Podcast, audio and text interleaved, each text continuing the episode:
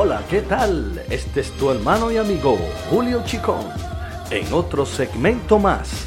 Cuando Dios toca. Es fascinante de ver los acontecimientos que están aconteciendo y que tienen que acontecer. Esto suena como un rompecabezas, pero es la realidad de lo que estamos viviendo en este mundo. Ya no podemos decir que el tiempo se acerca. El tiempo ya está aquí. Cristo puede venir en cualquier momento. El Rey de Reyes y Señor de Señores. Vemos también cómo la tabla del tiempo, que es el pueblo de Israel, cómo se están desarrollando las cosas allá en el, en el Golfo Pérsico. Hay una cosa que está muy clara, y es que el enemigo no quiere nada bueno para el mundo, pero específicamente él está totalmente opuesto al pueblo de Israel y busca la destrucción de este pueblo desde el principio del jardín del Edén, donde comenzó todo. Desde ahí ha comenzado él en contra del pueblo que Dios ha elegido para revelar el Dios verdadero. Cuando usted piensa y considera los registros de maldad y destrucción que Satanás ha ocasionado y que sigue ocasionando en este mundo, usted pensará que Él es imparable. Pero, pero, ¿recuerdas que no es así? Satanás está destinado a fracasar y va rumbo al cumplimiento de su derrota. Alguien dice, esto es escalofriante.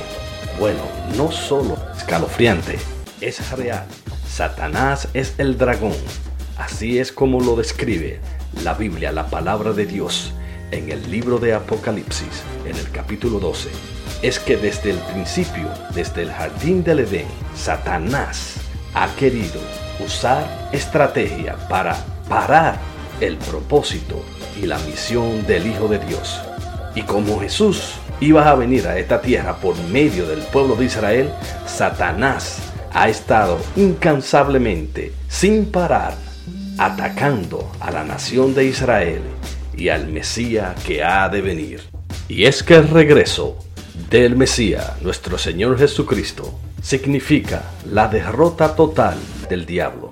Y es por eso que hay una gran batalla que está desarrollándose en los lugares celestiales entre la fuerza del mal, que es el diablo y sus demonios, y la fuerza del bien, que es el Padre, el Hijo y el Espíritu Santo con sus ángeles. Es por eso que hoy estaremos hablando del gran dragón que engaña a los moradores de la tierra. Y dice la palabra, apareció en el cielo una señal maravillosa, una mujer revestida del sol con la luna debajo de sus pies, con una corona de doce estrellas en la cabeza estaba encinta y gritaba por los dolores y angustia del parto. Y apareció en el cielo otra señal, un enorme dragón de color rojo encendido que tenía siete cabezas y diez cuernos y una diadema en cada cabeza. Con la cola arrastró la tercera parte de las estrellas del cielo y las rasgó sobre la tierra. Apocalipsis capítulo 12 del verso 1 al 5. Una luz dorada se envolvía alrededor de los ángeles mientras ellos se reunían en la segunda gloria celestial.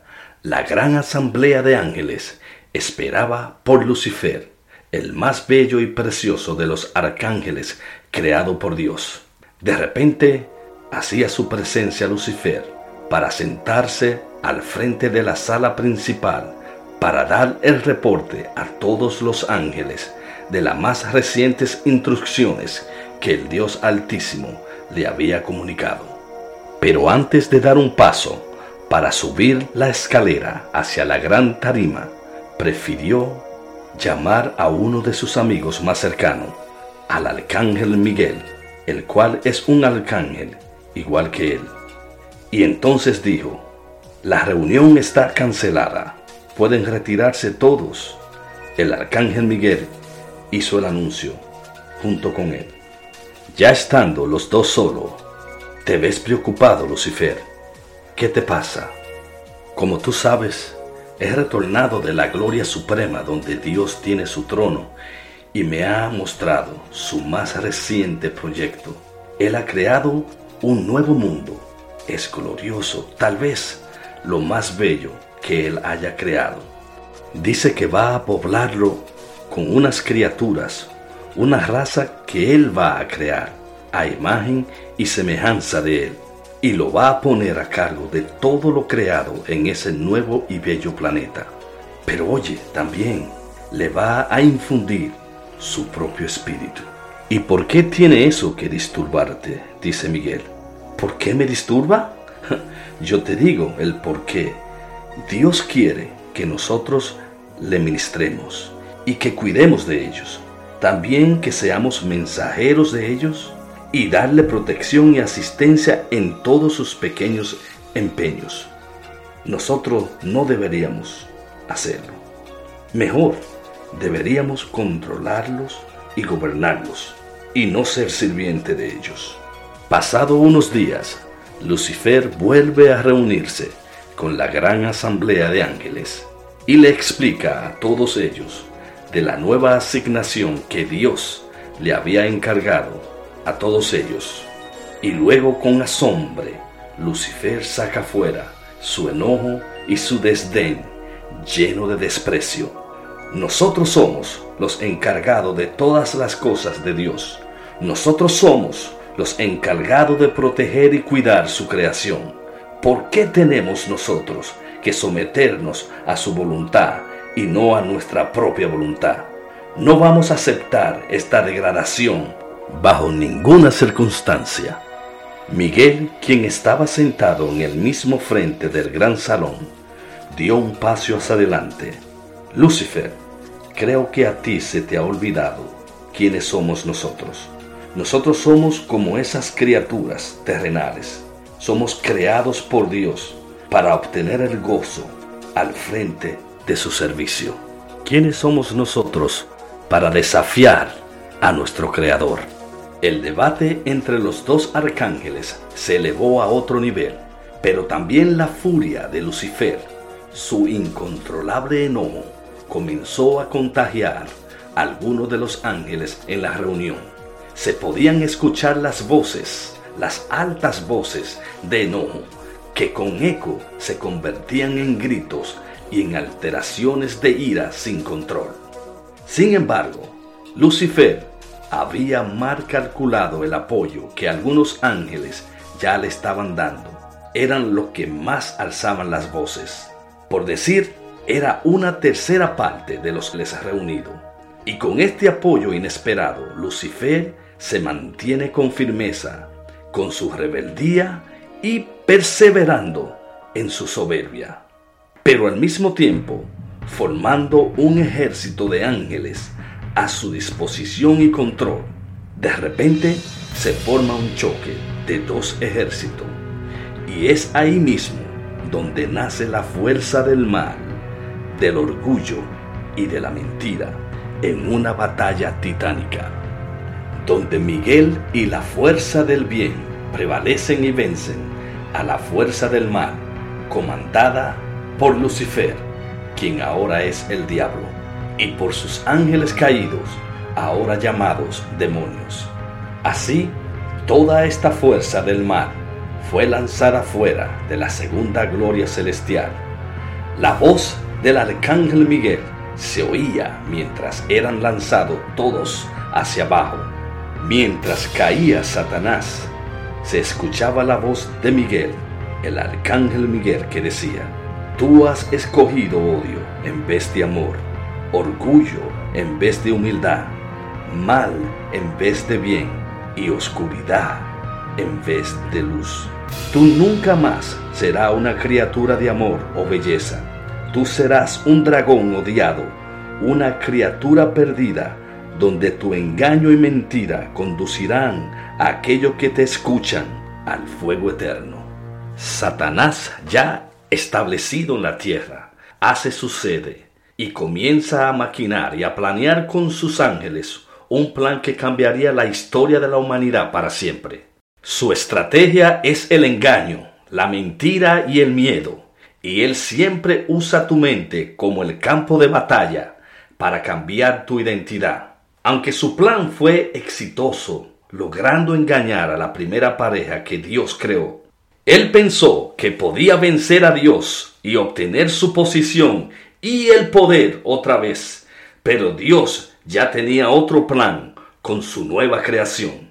También el enemigo se olvidó que Dios nos había dado su mismo espíritu y con ese espíritu nunca Él podría vencernos.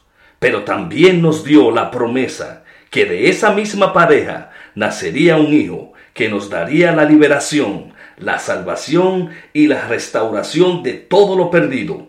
Cuando Satanás oyó esa profecía, encargó a los demonios más audaz para hacer guerra y prevenir la promesa del Mesías. A través de los siglos, él ha atacado la familia y los reyes que Dios, también la nación que Dios había encargado para atraer al mundo la promesa divina del Hijo de Dios. El enemigo no pudo parar el nacimiento del niño como estaba establecido. Como todos sabemos, el niño nació, creció y fue un gran hombre.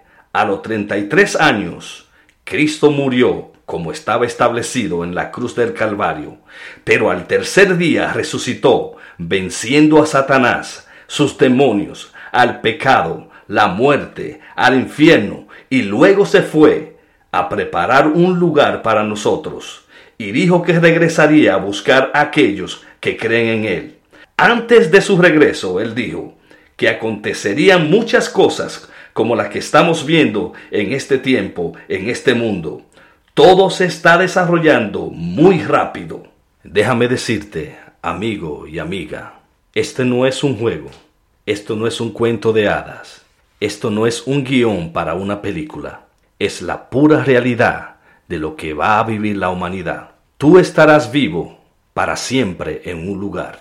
Hay dos lugares, o te vas con Cristo a vivir en su gloria para siempre, en un lugar perfecto, o te vas con Satanás al lugar que fue preparado para él y sus ángeles, que es el infierno. Es tu decisión. Toma tu decisión bien seria y busca del Maestro. Nosotros lo que necesitamos para llegar a la gloria es un Salvador. Hay un solo Salvador y ese Salvador es Cristo. Él fue que dio su vida en la cruz del Calvario para cambiar la historia de la humanidad para siempre. Por medio de ese sacrificio en la cruz, el enemigo pensó que había vencido a Dios, pero con la muerte de Cristo en la cruz fue donde verdaderamente él perdió. El enemigo sabe que le queda poco tiempo y anda como león rugiente buscando a quien devorar. Él vino a hacer tres cosas, como dice la palabra de Dios. Vino a matar, a robar y a destruir. Y esas son las cosas que vemos todos los días en las noticias. Las cosas irán de mal en peor. En conclusión, yo quiero que tú sepas que nosotros no podemos ignorar la estrategia del enemigo. Él tiene una estrategia para tu vida y la mía. Y Él nunca va a parar hasta que Él sea parado por el Dios Todopoderoso.